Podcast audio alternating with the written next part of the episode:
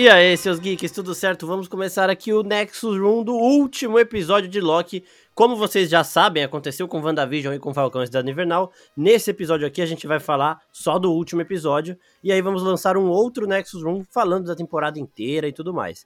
E para conversar aqui comigo sobre isso estão Vitor Santos e aí, Vitor. Fala, Marcos, beleza? É, cara, ainda impactado aí com esse multiverso aí que acabou de abrir, né? Ele já tava vindo, a gente tava vendo ele distante, assim, chegando, chegando. E aí, a hora que a gente olhou pro lado, a gente tava tão uma porrada, já veio o multiverso aí, abre tudo e vamos embora. E também, para falar comigo, está o Léo da Team Comics aqui, o especialista em quadrinhos Marvel. E aí, Léo? Especialista nem tanto, né? Mas a gente tenta. E aí, mano? Ó, ó a humildade do cara, né, Vitor? Você viu? especialista nem tanto. Aí você fala, putz, você viu a bota do cara? Ele é a bota, ele usou no tal quadrinho do que, que, que lá. Essa bota ele usou em Aventuras Fantásticas 17, de 1983. Aí, ó. aí, o cara é tipo um PVC do, de HQs, velho. E, e aí, gente, ó, essa semana nós vamos estrear os áudios que vocês mandam pra gente no Telegram, participação de vocês lá. E o primeiro a fazer isso vai ser o Marcelão, que ele falou de uma coisa do começo do episódio. Então eu vou só pedir pro Pim colocar esse áudio aí, nosso editor, colocar o áudio dele aí pra gente já ir discutindo sobre isso depois. É que a abertura, né, foi lá com no no rolê normal da Marvel. E aí tava lá com as frases dos filmes, né, com as falas dos filmes, e tal. Aí aparece o símbolo da Marvel, aí aparece o universo, continuando com as frases. Aí ele vai saindo dos universos, saindo dos universos, saindo, saindo, saindo. E aí, tipo, chega uma hora que aparecem como se fossem. Ele sai, né, do universo e aparecem dois. E aí, quando você. Quando a gente entra no outro, começam as frases dos, das séries. Se você vê, eu, eu ouvi o Visão falando, eu vi uma mulher falando, mas eu não consigo lembrar quem ela é. E o Loki clássico. Então, meio que existe. Então, as séries do Disney Plus, elas estão meio que colocadas num, num multiverso. E depois desse, do, que aconteceu no Loki, né? Esses multiversos eles vão permear. Tanto que a Val, que é da série do Falcão Soldado Invernal, ela aparece em Viúva Negra justamente por, por causa dessa permeação do multiverso. E Loki, ela as, as regras da série do Loki, elas não, não é linear, né? Do tempo. Então. Mano, muito louco. Doideiras, doideiras, maluquices nessa série. Já quero muito a segunda temporada. Então, ó, o que ele fala basicamente é que aquele comecinho que mostra as vozes de fundo, ele mostra nitidamente as vozes dos filmes da Marvel, que aparece é, a música do Capitão com a Peg, o Pantera Negra falando Wakanda Forever, todos, a, a Capitã Marvel e tudo mais. E aí depois ele nitidamente sai de um universo entra num outro universo, e nesse outro universo que ele entra, a gente vê o Visão falando o que é o luto se não o amor que perdura, a gente vê o Loki clássico falando propósito, glorious purpose. Então, assim, o que o Marcelo fala aí, ele acha que o universo das séries e o universo dos filmes estavam acontecendo em momentos diferentes e eles é, meio que vão colidir agora. Eu não sei se, se é isso, se WandaVision e, e Falcões da Invernal se passam em outro universo, eu acho bem difícil na real, mas é nítido, né? É nítido na abertura que eles saem de um universo e vão para outro. Isso eu achei muito foda. Eu quero começar aí já, já vendo aí o que, que vocês acharam disso. Cara, esse começo de episódio foi, foi bem impactante, né? E ainda mais porque, assim, eu acho que todo mundo que tava ali vidrado em, em Loki, né? Na série do Loki, viu esse episódio o quanto antes, aí ele já acordou, já colocou logo de cara ali, né? De qualquer coisa. E você é pega de surpresa, né? Porque você tá acordando ainda e do nada começa a vir um monte de falas de outro, é, outras passagens da Marvel, né? Não, a e... musiquinha da PEG, mano, aquilo ali reacende a memória na hora. Tipo, você, você aí, escuta aquilo, você lembra da série. A minha sensação nisso foi assim, putz, será que deu algum erro aqui no Disney Plus? Começou a entrar um monte de fala de outras séries, sabe? Outros, outras coisas. E será aí, que eu tô ficando maluco? É, não sei, não sei o que tá acontecendo, gente. Pera aí, vamos com calma. São sete da manhã ainda, vamos com calma. E aí, a hora que você começa a entender ali, você fala, pera aí que vem coisa grande aí, né? Ele não vai rolar isso dessa vez. E, e, cara, e é um pouco disso, sabe? É um pouco mostrando ali, relembrando, ó, tá vendo tudo que, se, tudo que aconteceu aqui na Marvel nesse tempo todo? Faz parte dessa linha do tempo aqui e a gente vai aprender mais sobre linha do tempo, né? Uma grande videoaula ali que a Marvel fez com a gente. E cobrou baratinho, né? Falar foda, a verdade. Foda, cobrou baratinho. Independente de ser ou não dois universos diferentes que a gente já tá vendo, ele realmente mostra como existem, como os universos coexistem, né? Olha, na minha opinião, pelo menos pra mim, eu acredito que a série só colocou isso no começo para preparar quem tá assistindo para ver o que vai ser apresentado futuramente nesse mesmo episódio. Mas eu não vejo nenhum vestígio que possa separar as séries dos filmes, até porque ambos estão bem conectados uns com os outros. Exatamente. E uma outra coisa que a gente tava até conversando no grupo do Telegram é em relação a onde Loki se encaixa na linha cronológica da Marvel, que é em lugar nenhum e em todo lugar. A TVA ela passa, o tempo corre lá dentro de, de formas diferentes.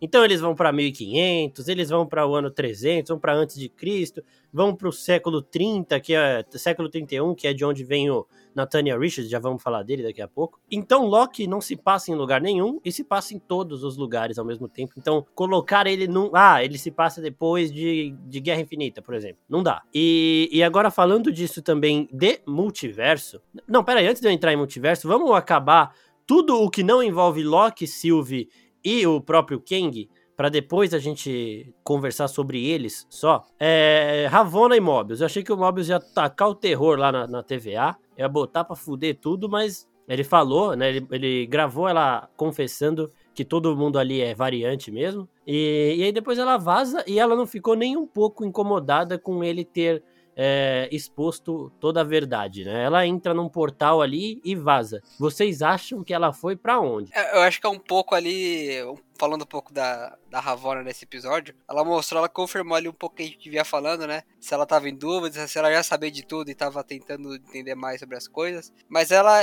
no fundo, no fundo, ela ficou ali é, saciada com a sede de poder que ela teve, né? Que a, que a TVA representava, né? Ali, como ela controlava aquilo tudo que tava em volta e ela queria saber mais sobre aquilo. Assim, eu acho que ela pegou aqueles arquivos, tinha algumas informações ali no começo da TVA e, e foi atrás ali da, do, do Kang, do próprio Kang. Até porque a própria Senhorita Minutos, né, que a gente vê no começo do episódio, ela é uma porta-voz do Kang, né? O Kang tá falando diretamente ali com, a, com o Loki com a Sylvie. Então eu acho que ela vai atrás ali meio que de pistas ainda. E vai ter esse grande encontro com o Kang ali, que a gente já conhece da Ravonna e do Kang nos quadrinhos. Aí o Léo pode falar melhor, né? Não, mas então, nos quadrinhos, nunca aconteceu esse negócio tipo o Kang chegar na Ravonna, ela trabalhar para algum lugar, alguma coisa. Eles sempre estiveram juntos. Provavelmente a Ravonna participava de, algum, de alguma realeza, de algum planeta, de algum lugar. O Kang viu ela simplesmente sequestrou ela, mudou a memória da menina e ela sempre se apaixonou por ele. Porque o Kang faz essas paradas nos quadrinhos. Mas na série eu acho que ela nem conhece o Kang ainda. Talvez ali o plano do Kang ali mais pro final do episódio já envolvesse a Ravonna. O que talvez o que ele falou ali pro Loki, pra Silvio, tenha sido mentiras, né? Que ele jogou ali no ar para conseguir tempo, enquanto a Ravonna fazia o que ele já tinha, o que ele já esperava que ela fosse fazer. Talvez ela tenha ido pra um lugar para encontrar a próxima versão dele, outra versão do Kang. Puta, Porque por ser. mais que, que, o, que a pessoa que lá que o Loki e a Sylvie encontram no final seja uma, uma versão do Kang, eu acredito que seja o Immortus. Que é uma versão do Kang, assim, a, a melhor versão, entre aspas, dele. Ele só observa e tenta cuidar e proteger as coisas. Mas mesmo assim, e ainda fica com aquele anseio de conquista, saca? Sim. Então, eventualmente, ele, ele acaba se sacrificando para que reacenda a vontade de conquistar no coração de, de outra versão dele. Ah, Nos quadrinhos sempre rola isso do Immortus querer derrotar o Ken Conquistador, mas o Conquistador querer derrotar o Immortus pra ele nunca se tornar. E fica nesse ciclo. Sim, isso é foda. E outra coisa também, um detalhezinho, é que a gente vê, mais uma vez, né? O Léo falou aí da Ravonna ser uma princesa e tudo mais. E no UCM, nos live actions, né? Porque eu, eu não sei se Loki é, faz parte do UCM, o universo que a gente viu até agora. Faz parte do multiverso. Do... Agora tudo é confuso. É, muito confuso. Mas aqui eles mostram que a Ravonna, ela era uma professora do colégio Franklin D. Roosevelt em 2018, em Ohio. A gente tinha visto uma caneta desse colégio lá na sala dela e o Mobius não sabia de onde tinha vindo. Ela também não explica muito, não fala, porque eu acho que, eu não sei se ela lembra que ela é uma variante ou não, mas acredito que sim. E aí agora foi respondida a pergunta e a B15 chega lá e mostra pro cara, ó, Ravona aqui é professora, amigão. Você acha que você foi criado na TVA, otário? Foi porra nenhuma, pô. E aí os caras já percebem e eu acho que aqui também não tem muito segredo, né? É isso, pronto e acabou. E aí a B15, ela volta pra TVA e ela reencontra o Mobius, e aí fiquem com essa informação que no final do episódio a gente vai voltar nisso. Mas antes também, eu quero lembrar todo mundo que a gente vai responder as perguntas que vocês mandaram no Instagram, no, no Telegram e tudo mais. Então fiquem aí que a gente vai responder tudinho daqui a pouco. Agora, começando aqui com Loki, é, Sylvie e o grande vilão da série, ele é o Jonathan Majors, que vai fazer o Kang em Homem-Formiga, mas ele não é o Kang, né? Como o Léo falou aí, o Nathaniel Richards, que é a pessoa por trás de todas essas identidades, ele tem várias personas, né? Ele assume vários, vários nomes e ele mesmo fala isso em algum momento do episódio, que ele já foi chamado de muitas coisas. Uma delas é Conquistador, essa é a versão Kang dele. E antes da gente começar a falar tudo sobre isso, eu queria que o Léo dê uma explicaçãozinha de como funciona o conselho de Kangs aí, que é basicamente para quem assiste Rick and Morty, é um conselho de Ricks, tá ligado? Então, o Kang ele é o mais parecido com o Rick do Rick and Morty que a gente tem no universo Marvel justamente por mexer com viagem no tempo, com multiverso e tudo mais. E agora o Léo vai falar só um pouquinho de como funciona todos esses Kangs aí reunidos, que eles explicam até no episódio, né? Então só uma pinceladinha, Léo. Pra começar falando isso, né, que você falou que o Kang é o Nathaniel, mas no caso, Nathaniel Richards é o pai do Senhor Fantástico. Ele, ele Não, mas também esse é é outro. do... Mas esse é outro. Ah, tá, desculpa. Eu pensei que você estivesse falando que ele era o Kang. Não, não. Eu já O- corrigi isso. O Nathaniel do século 31, É que é outro Nathaniel Fantástico. Richards. E- esse daí é o pai? É, o senhor, pai do Senhor Fantástico é viajante do tempo. Ele, tipo, inventou a máquina do tempo e largou a família, tá ligado? O Kang não tem nome. Nunca foi revelado o nome dele nos quadrinhos. Às vezes dá indício que ele faça parte da família do Senhor Fantástico. Mas nunca, tipo assim, é esse cara. Nunca. Às vezes fala, ah, eu sou da sua família. Mas aí o Fantástico vai investigar e ver que é mentira. Aí depois ele é filme de outra pessoa, ele vai investigar também é mentira. Tipo, ninguém realmente sabe quem é o Kang, ou de onde ele veio. Então, o Nathaniel, no caso, é o pai do Senhor Fantástico. É que o Kang, geralmente quando ele aparece nos quadrinhos, ele eventualmente aparece tendo ligação com a família do Senhor Fantástico, sendo um descendente, um antecessor da família dele, mas nunca nada é concreto. Ah, Sempre que alguém vai investigar, isso acaba se tornando mentira, ou às vezes vira verdade de novo, é sempre muda. Então, no final, ninguém sabe de onde realmente de onde veio o Kang, de onde ele veio, pra onde ele vai. Nem- Sim, é interessante que também no episódio ele nem fala o nome dele em momento nenhum, né? Ele fala que ele nasceu no século 31, mas ele não fala o nome dele. Não, outra coisa interessante nos quadrinhos é que cada versão do Kang que aparece pelo tempo tem um nome diferente. Tem o Rapaz de Ferro, que se chama de Nathaniel. Aí a gente tem o Ken, que é o Conquistador. Tem o Immortus, que é o Guardião do Tempo. Aí tem outro que é, que é do Egito Antigo, que é Faraó. Tipo, e sempre a mesma pessoa. O Ramatut, diferentes, Exato. Então, tipo, ninguém realmente sabe de onde ele vem. E, e os conselhos dos Kangs aconteceu exatamente como ele foi como ele explicou no episódio. Em algum momento, o Kang, entre aspas, principal, descobriu a existência de outros Kangs em outros universos. E eles, a princípio, começaram a guerrear entre eles. Então, eles começaram a conversar entre si pra eles se ajudarem mutuamente pra conquistar tudo. E futuramente isso deu em guerra, porque ninguém quer ficar dominando só um pedaço. Por mais que seja o universo inteiro, eles sempre querem mais. Então, realmente rolou a guerra dos Kangs no- nas HQs. Eu achei fantástico que a Marvel, tipo, simplificou uma saga, tipo, gigantesca em um minuto. Isso é foda. Isso, isso daí eles sabem fazer muito bem mesmo, de tipo, explicar um bagulho muito complexo rapidinho. No começo da série, tudo bem, a TVA mentiu, mas eles mostram meio como funciona um evento Nexus e tudo mais, em uma animação curta. E o, o da hora também é que, tipo, é isso que você falou, né? Ele vai falando que, tipo, eles conversavam e tudo mais, e esse próprio Kang da série pode realmente. Pode não, né? Com certeza ele é um dos Kangs que aparece nisso dos quadrinhos também, porque o universo Marvel, o universo dos quadrinhos da Marvel, né, e do cinema,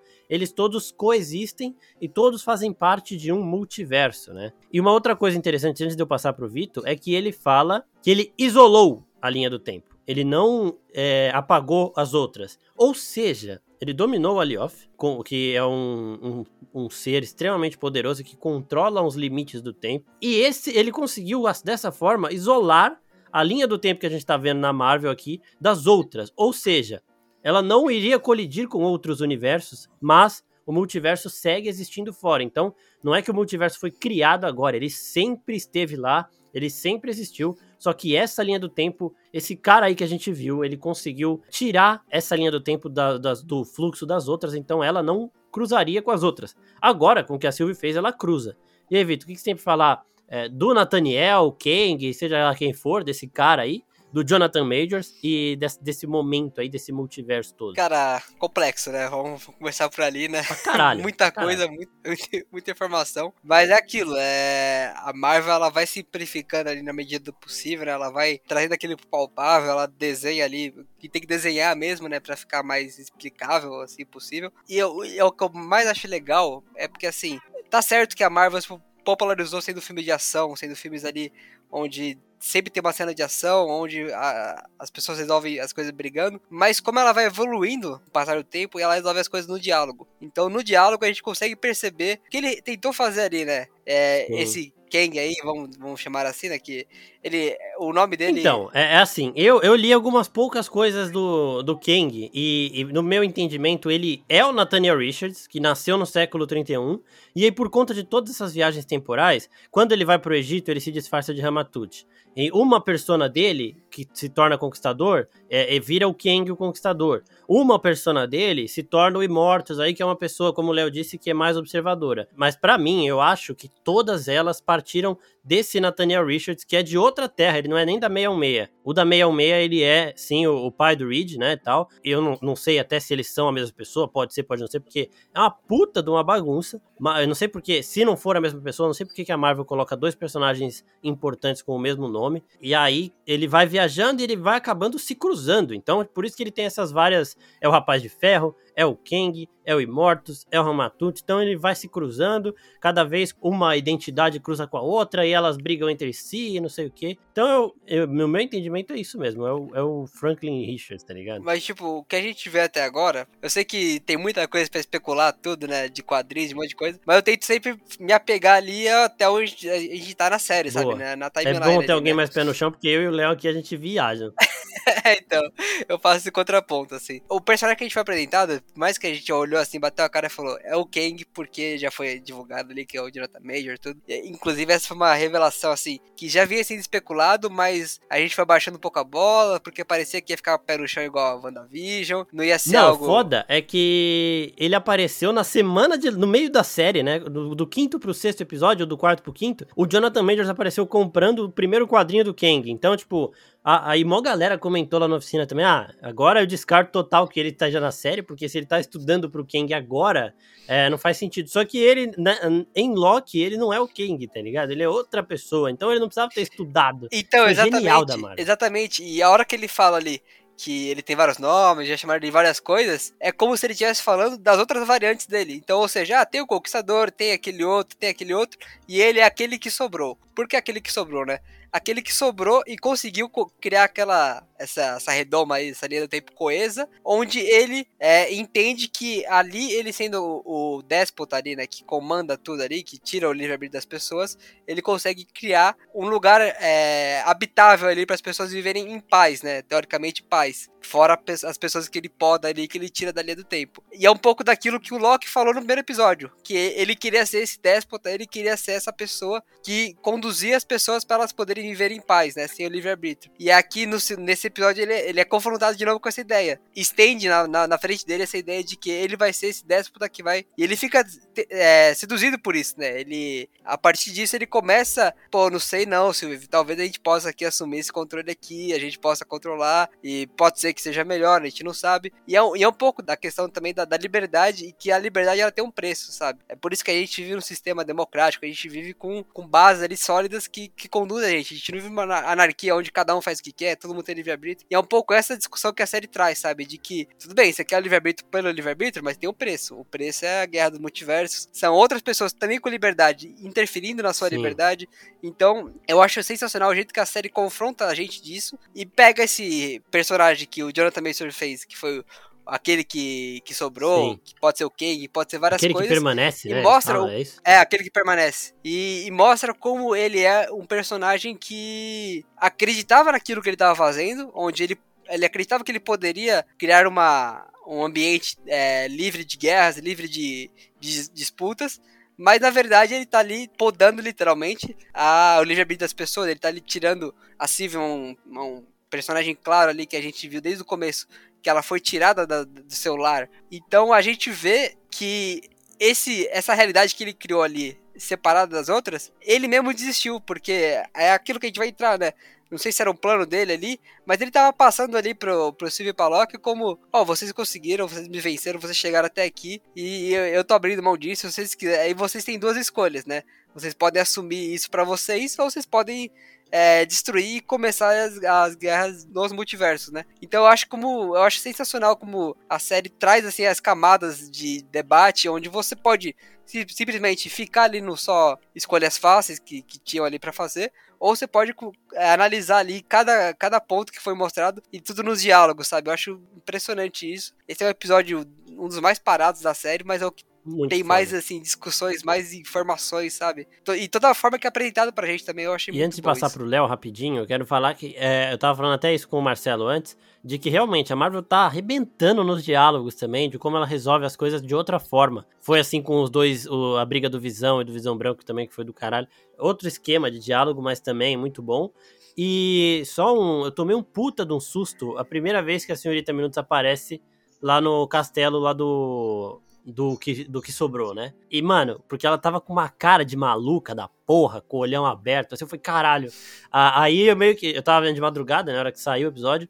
E aí eu acordei real, porque eu tomei um puta de um susto, ela tava assustada porque é aquilo, né? Eu entendi pelo menos que ela, ela funciona como uma porta-voz do Kang ali, né? Tanto que ele tenta negociar, ele fala, não, ó, eu posso levar vocês pra, pra ler do tempo, posso recolocar vocês, dou, eu dou um jeito ali, fica tranquilo. Que é um pouco ali, eu senti, pelo menos desse Kang aí, desse, aquele que sobrou, aquele que restou. O personagem ali que ele tenta ele passar uma, uma segurança do que ele tá fazendo, mas no fim das contas ele tá só desesperado ali, que, que tudo que ele, que ele tinha planejado ali deu errado, né? Porque como ele fala, né? Ele, ele usou aquela criatura ali pra conseguir se manter seguro ali. E o Loki, os dois, né? A Loki e a Sylvie passaram ali por, pelo, pela criatura, pelo Alioth. E ele se vê desesperado ali, né? Que ele não tem mais uma saída. É, Pelo menos isso que eu entendi. Eu entendi mais ele, ele, ele exausto, tá Também. ligado? Tipo, porra. Eu peguei o mesmo entendimento dele exausto, porque ele até fala, porque a Sylvie fala, não, mas a gente conseguiu chegar até esse ponto, a gente vai acabar com você. Ele falou, não, vocês não chegaram em lugar nenhum.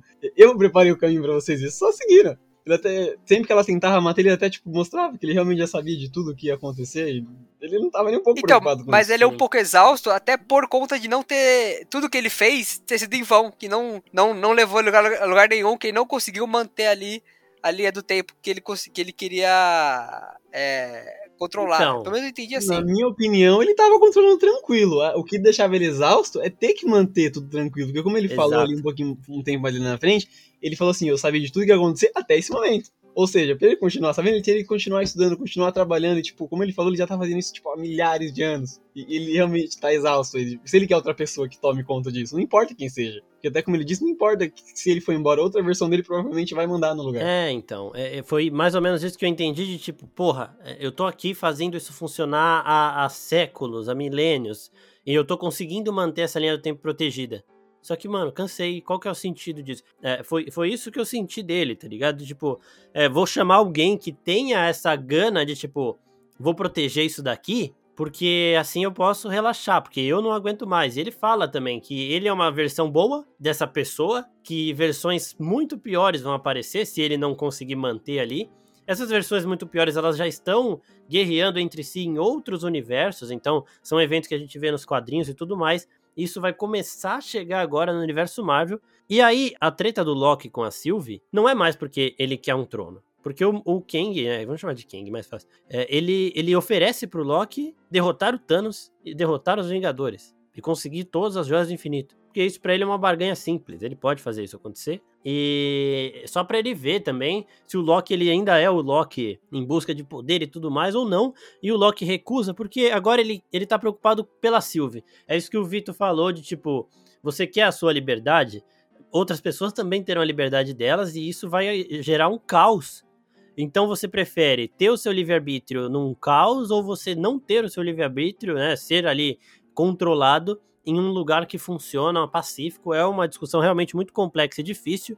E o Loki, ele optaria por ter esse livre-arbítrio retirado dele justamente para que o caos não instaurasse, para que a Sylvie e ele pudessem é, ter uma vida juntos, porque ele realmente tá caidinho nela, tá? Uma coisa que eu falei no vídeo, todos os momentos que a gente fala, não, agora o Loki tá diferente, ele vai lá e apunhala alguém pelas costas. Todas as vezes, ele vai com aquela fala mansa, ele convence o Thor, ele convence a gente, e ele vai lá depois e, e trai de novo. E aqui isso poderia acontecer também. Seria um bagulho mais fr frustrante, mas ainda é do Loki, ele ainda é o deus da trapaça. Ele não é um trapaceiro previsível. Só que aqui não. Aqui ele não sai disso. E a Sylvia, até tem um momento que o, que o Kang fala pra ela: cresce, caralho, cresce, velho, esquece. Que ela mantém esse rancor de tipo, você tirou a minha infância sem motivo nenhum, vai tomar no cu, não sei o quê. E ela realmente não dá para trás, né? Ela se mantém nesse propósito dela e ela vai ele até o fim. É, o Léo, rapidinho, o Vitor falou aquela hora lá do, do, dessas coisas do multiverso e tudo mais. E você, o que, que você achou de, dessa parte? Você já falou um pouquinho, né? Mas só pra, pra encerrar esse, essa confusão de multiverso aí, o que, que você achou é, da explicação, do que vai acontecer agora e do Kang mesmo, e desse, desse que a gente Não, viu na eu- série? Eu acho que realmente ele não estava tentado pelo poder, porque, como eu já tinha falado antes, eu acredito que, que aquela versão ali seja o Immortus ali. Ou pelo menos uma inspiração dele nos quadrinhos. Até as roupas são idênticas. E, e essa versão dele, ele realmente não quer mais destruir nada, tá ligado? Ele já tá num ponto tão avançado da vida dele que ele, ele não quer mais conquistar, ele, ele só quer cuidar e proteger as coisas. E, e na série, pra mim, é a mesma coisa. Não tem nenhum momento que ele se senta ameaçado. Ele até se deixa ser morto pela Sylvie É, no- então. no, finalzinho do episódio. Ele, ele fica meio, tipo, é, alucinado, assim, né? sur- Perplexo de tipo, caralho, ela é foda, ela tá, ela tá decidida a fazer essa porra, ela vai fazer isso mesmo. E ele fica meio que, caralho, deslumbrado, né? E, e eu achei, o Jonathan Majors, ele é foda. E eu achei o tom que ele deu pra essa versão do personagem muito foda. E eu sei que o, o King que a gente vai ver em Homem-Formiga vai ser outra versão e também vai ser do caralho, porque ele é fudido, né? E aí a, a Sylvie antes, né, ela dá o beijo no Loki. O que vocês acharam do beijo, rapidinho? Frustrante, né? Porque depois do beijo já fode tudo. Hum, é, na minha opinião, ela- ela só beijou ele pra poder mandar ele embora.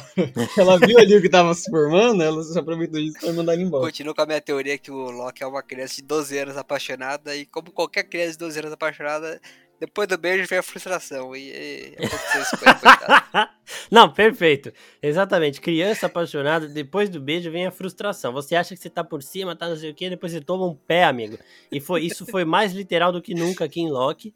É e aí, a Sylvie joga ele pra dentro da TVA. E a gente, aí a gente volta naquilo que eu tinha falado no começo do episódio. Mobius e B15 estão juntos ali dentro da TVA. E aí a gente vê o Loki numa sala, o Mobius e a B15 em outra, vendo as ramificações ah, sendo abertas. E a gente achando que no começo da série a Sylvie tinha liberado o multiverso, porque ela soltou algumas bombas e fez algumas ramificações. Maluco, agora parecia uma rede, velho. Não tinha mais espaço sem ser de linhas temporais criadas. E é ramificação criando ramificação e não sei o que. E aí o Mobius e a B15 eles olham para aquilo e tipo, mano, vai fazer o quê, tá ligado? Eu acho que esses dois eles já eram aqueles mob, mobs B15 que a gente viu no final do, do, do episódio. E eles já são de outra, outro multiverso, outra linha do tempo. Aqueles eles estão vendo ali, aqueles dois. Hum. Você vai ver, o Mobius ele tá um pouco Diferente, ele nem lembra que é desarrumado. E esse aí ele tá muito alinhadinho, ele tá todo certinho. E ele olha com uma cara do tipo: opa, temos um problema, vamos resolver esse problema. Sim. Entendeu? Por todo sempre, que é o que ele fala. É mesmo, né? E você, Léo, o que, que você achou? Não, eu vou junto com o Victor, né, nessa parada de serem outros, outros agentes mobs e outra B15, porque até fica claro ali na hora que o Loki olha pro lado de fora da TVA, ele vê uma estátua do Kang.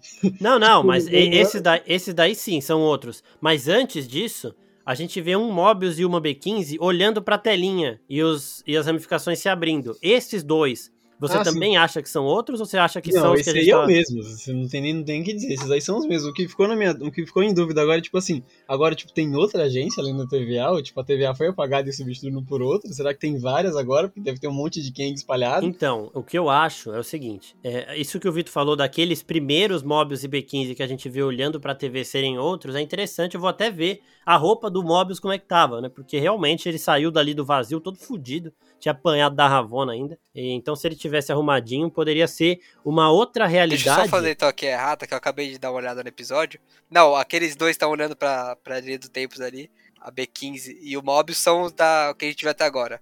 O Mobius ele tá assim com a gravata desarrumada ali, desalinhada. E aí o que a gente vê depois no final do episódio, eles estão com a gravata alinhadinha ali.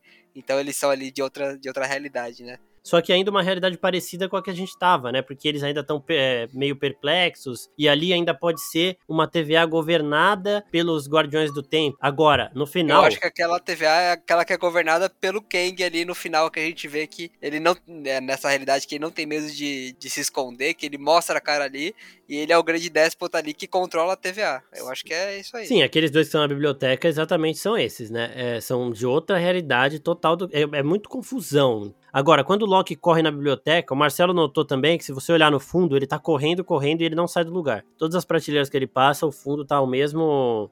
Ele tá no mesmo setor. E aí ele encontra um Mobius e uma B15 que são outras versões.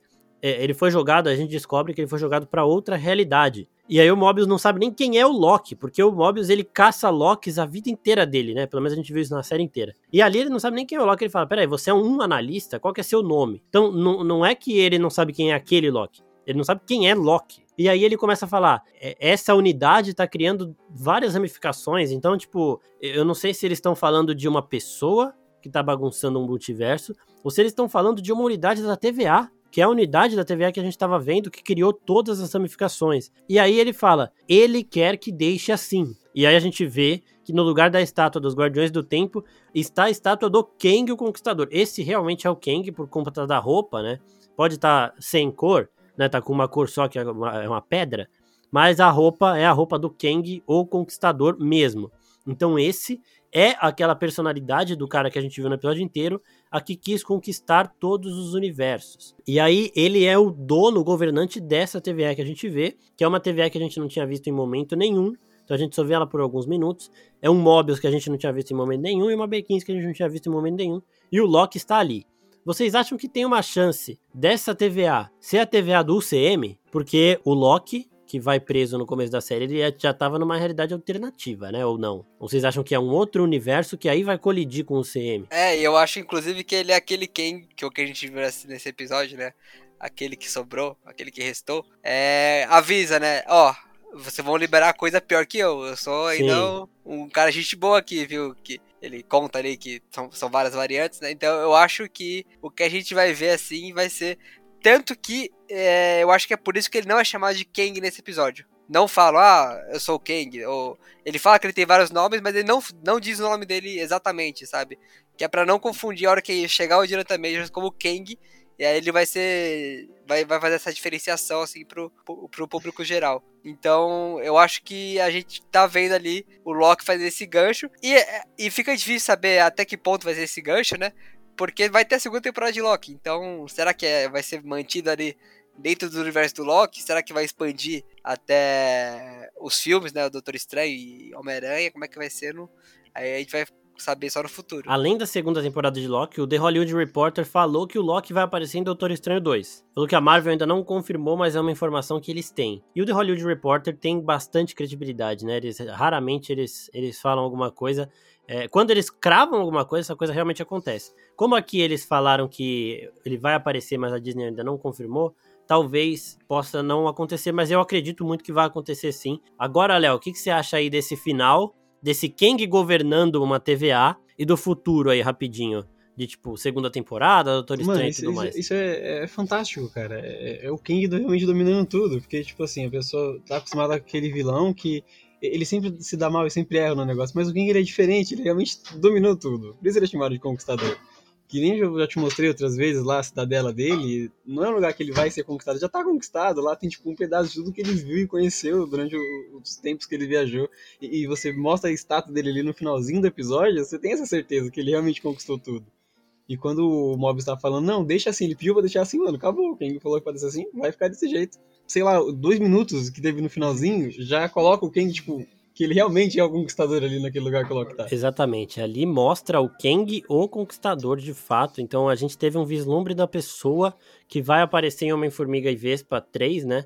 E, e, eu acredito que, tipo, o Loki o Multiverso da Loucura vão lidar com essa. com o começo disso, né? Mais uma guerra dos Kangs aí. Exatamente. Por exemplo, quando o Vingadores lida com um exército enviado pelo Thanos, mas que não era o Thanos né? O primeiro Vingadores. Então eu acho que Doutor Estranho, Homem-Aranha, eles vão lidar com. Porra, o que, que aconteceu aqui? Abriu um bagulho que a nossa linha do tempo agora tá sendo influenciada por outras. E aí vai demorar um tempinho lá pra Homem-Formiga 3, que o Marcelo, inclusive, até falou que acha que vai sair depois da segunda temporada de Loki, pode ser. É... Aí sim que esse Kang vai chegar como beleza, agora sou eu aqui e a gente vai, vamos ver. O Kang sempre perde para os Vingadores nos quadrinhos, né, e tudo mais.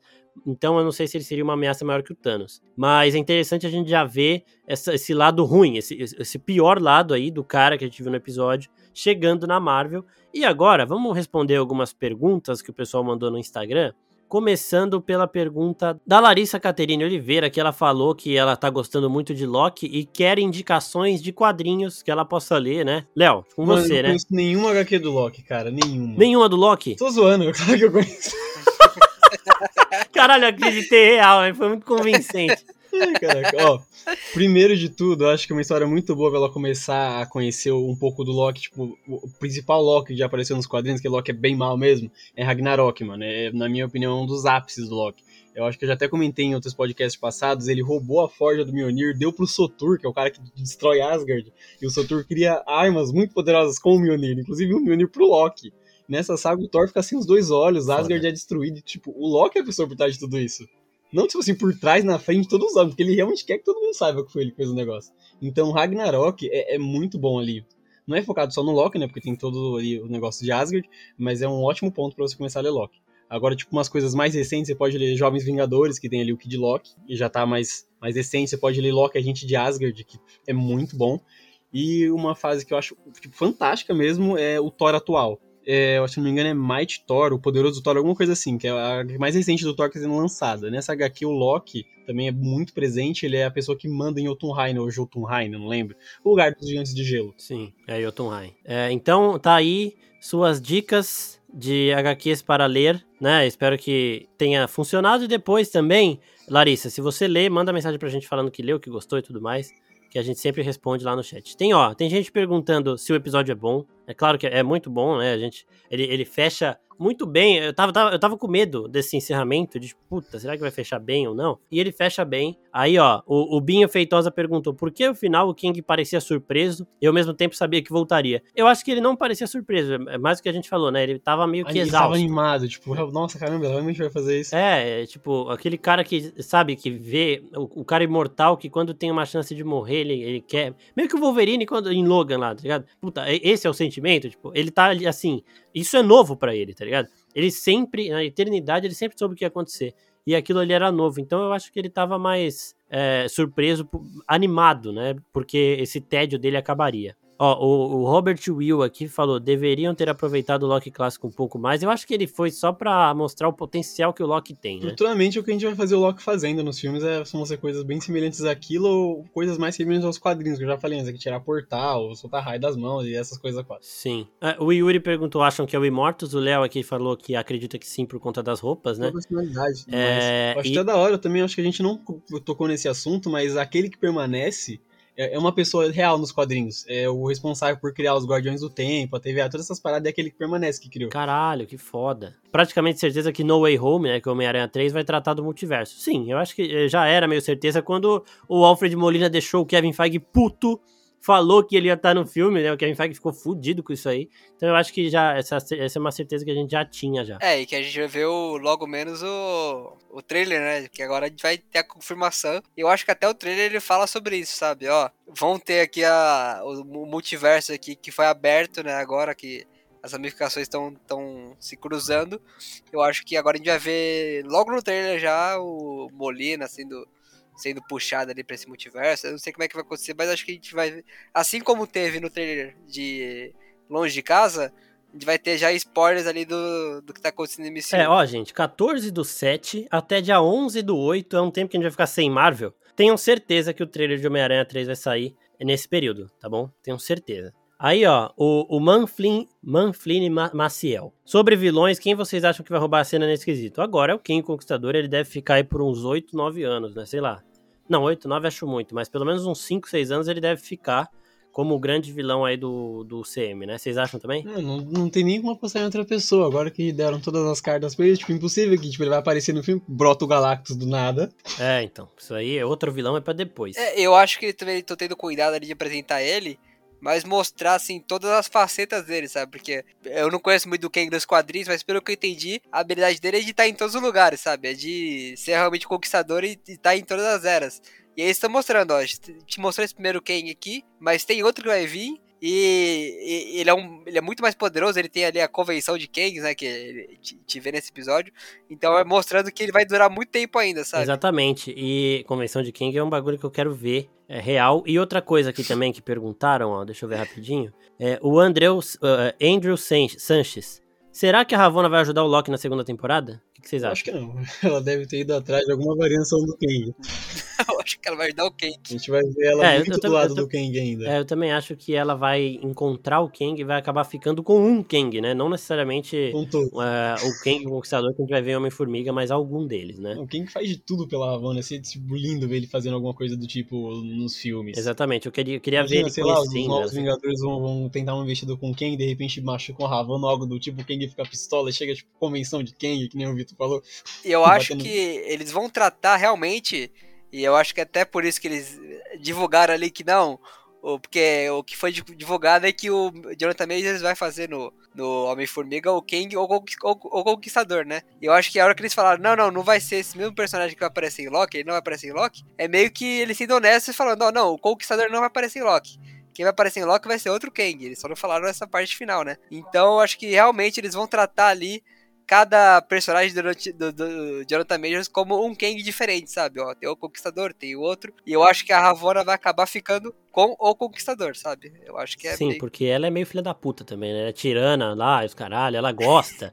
ela, Ela gosta gosta desse poder. poder, ela mesmo, ah, todo mundo vai saber que é, todo mundo tem que saber a verdade. Ela, por quê? Vai virar o caos e não sei o que. Então ela, você vê que ela compartilha é, dessa de tipo, as pessoas precisam de uma coleirinha ali e tudo mais. E o Kang querendo impor isso, né? A versão conquistadora dessa pessoa querendo impor isso, é algo que vai atraí-la, né? Então eu acredito que sim. Claramente ela queria ser diretora da escola, né? Ela queria mandar todo mundo ir na escola, né? Exatamente. Claramente ela tinha, tinha essas ambições aí desde antes dela virar variante. Exatamente. E, gente, agora pra encerrar, a gente já respondeu aqui a maioria das perguntas. Você vai falar do pior erro do episódio agora? Pode falar então, fala do pior erro. Qual foi? Não, pensei que você ia falar do pior erro do episódio, que não apareceu ali, mano, o cara no jet ski. Puta que pariu. Não, isso, isso eu, daí. eu Ó, vi, eu vi os pós-créditos inteiros achando que ia aparecer ali nada. eu não xinguei ninguém por isso, porque no final eles anunciaram a segunda temporada, então ainda tô com uma expectativa de que isso vai acontecer em um futuro momento. Mas se não tivesse anunciado, eu ia estar revoltado com isso. Revoltado. Ma- Mas é o seguinte, as perguntas que a gente não respondeu, a pergunta, assim, a gente responde ao longo do episódio, porque a gente falou de tudo, né? E uma coisa que eu quero saber de vocês é se vocês acham que o Arif vai ser uma animaçãozinha tipo filler, assim, completamente isolado, ou se vocês acham que ela vai ter conexão com o universo Marvel, porque depois desse episódio de hoje de Loki, eu acredito que o Arif vai ter mais ligação com o CM do que a gente estava imaginando que teria. É, eu acho que por ser animação, eu acho que isso é é ainda mais, como eu posso dizer, distante do público do cinema, porque as séries já são um pouco distantes do público do cinema e a animação ainda mais. Eu acho que vai ser mais um filler ali que vai dar um, um presente ainda mais pros fãs que estão loucos ali pra ver conteúdo da Marvel, pra ver conteúdo desse, desse universo. Então eu acho que vai ser muito mais um filler ali, algo que vai esquentar o coração ali, que a gente vai ver. Pô, o Senhor das Estrelas sendo O T'Challa. o T'Challa. Então eu acho que a gente vai ver muito mais assim, essa parte do fanservice mesmo, que a gente quer ver, que é, putz, como é que seria isso? Como seria aquilo? Do que algo conectado ali, alinhado com o que tá acontecendo no, no MCU em geral. Olha, nos quadrinhos o Arif começou exatamente assim, do jeito que o Vitor falou, mano. Tipo, tipo, e se tivesse acontecido isso? E se a Jean tivesse morrido na Fênix Negra? Simplesmente brabo, foi fanservice mesmo. É. Simplesmente foi fanservice. E, e é assim até hoje nos quadrinhos do Arif. Mas, como agora o negócio dos filmes, das séries é falar sobre multiverso, e o Arif, ele é isso, tipo, o Arif não é o vigia, falando assim, não, mas se acontecesse isso seria assim, não, ele tá, ele fica na dúvida se acontecesse isso, ele olha pra outro multiverso que aconteceu. Então, tipo, existe aquelas realidades do, do IC. E como eles não tá falando de multiverso, eu acho que não dá pra falar que não tem como ter nenhuma ligaçãozinha, nem que seja uma citação Foda, que seja. foda. E outra coisa, rapidinho, que eu vou fazer previsões aqui, tá, gente? Te- ó, a gente acertou a teoria do, do Kang, querendo ou não, né? Porque, tipo, ah, ah vocês estão falando de Kang aí igual estavam falando de Mephisto vocês erraram lá. É, mas eu sempre falei que a diferença é que aqui, o Kang já tem um ator escalado, né? Fala, Vitor, o que, que você quer falar? Não, a gente acertou e a gente errou na hora que a gente achou que a gente tava errado. É, exatamente. Gente, é Esse isso. negócio a gente da errou gente- achando que a gente tava errado. A gente ter errado o Mephisto fez a gente crer que a gente estava errado aqui. E aí a gente, ele, a gente meio que errou depois de ter acertado, mas a gente acertou no começo. E assim, eu vou fazer uma previsãozinha aqui. Pelo trailer, a gente já viu algumas coisas que vão acontecer em Warif. Duas coisas que eu acredito que vão acabar passando pro universo Marvel é a Peggy Carter como Capitã Britânia e o Killmonger como Rei de Wakanda. Eu acho que eles podem, pode ser que o- os meios para eles chegarem a esse ponto sejam diferentes. Eu acredito que a Peggy Carter possa até ser puxada dessa realidade de What If, é, e acabar aparecendo em live action e tudo mais, com a Hayley Atwell, né, que é a atriz que fez a Peggy no CM e vai dublar a personagem também. E o Killmonger como um rei de Wakanda, eu acho que eles vão mostrar pra gente em What If, e aí na Marvel vai acabar acontecendo de uma outra forma. Porque em Warif, o, o T'Challa nunca. Ele esteve em Wakanda quando criança e foi sequestrado pelo Yondo e virou Star-Lord. Então Wakanda precisava de outro é, filho da família real para ser esse rei. E o, o Killmonger, ele é, ele é sobrinho do, do T'Chaka, né? Ele é primo do T'Challa e ele deve chegar lá com uma, de uma forma mais amigável e tudo mais e acabar virando rei. E aqui no CM, eu acho que a relação que o, que o Monger teve com o T'Challa no final é, fez com que o T'Challa salvasse ele antes dele morrer, porque a medicina de Wakanda é muito foda e tal, e que aí é, tivesse uma compreensão entre os dois, de tipo, beleza, um entendeu o outro, os dois chegaram num consenso, e só os dois vão conseguir manter esse consenso. Então, quando se perde o T'Challa, o Killmonger é a pessoa para assumir, sabe? Então eu acho que essas duas coisas que a gente vai ver em Arif vão acabar acontecendo no CM também. E a verdade é que nada impede que o Arif seja um grande laboratório de Exato. testes da Marvel. Do que dá certo, do que não dá certo, do que, que o público gosta. Putz, o público amou isso aqui, tá todo mundo falando sobre isso aqui que a gente fez e deu muito certo.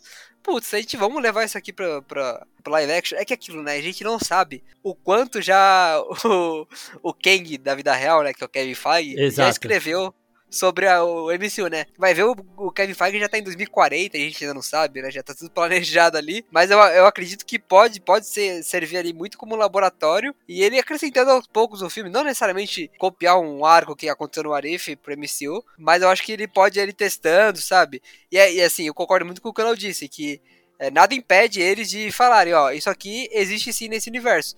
Só que eu acho que não vai impactar tanto o que aconteceu no Arif dentro do, do MCU, sabe? Eu, Eu acho posso falar que... uma paradinha rapidinha dos. É, eu também eu, eu não sei. Eu acho que eles vão puxar algumas coisas, mas que vai ser mais isso mesmo que você fala, de tipo, vamos testar aqui, e aí se alguma coisa funcionar muito num futuro, a gente coloca. Então, pessoal, é isso. Mandem perguntas. Se ficou alguma, confu- alguma confusão nesse, nesse episódio aqui de Nexus, o que provavelmente vai ter ficado, mandem perguntas no post que eu vou fazer do Nexus Room lá no Instagram, né? No dia que foi postado esse episódio aqui, vai ter lá a capa. Então perguntem lá, porque aí no próximo a gente vai ter mais integrantes aqui falando também. Mandem também na aba de perguntas, no Telegram e tudo mais, porque a gente responde tudo pra vocês, tudo para esclarecer essa bagunça toda aí que rolou.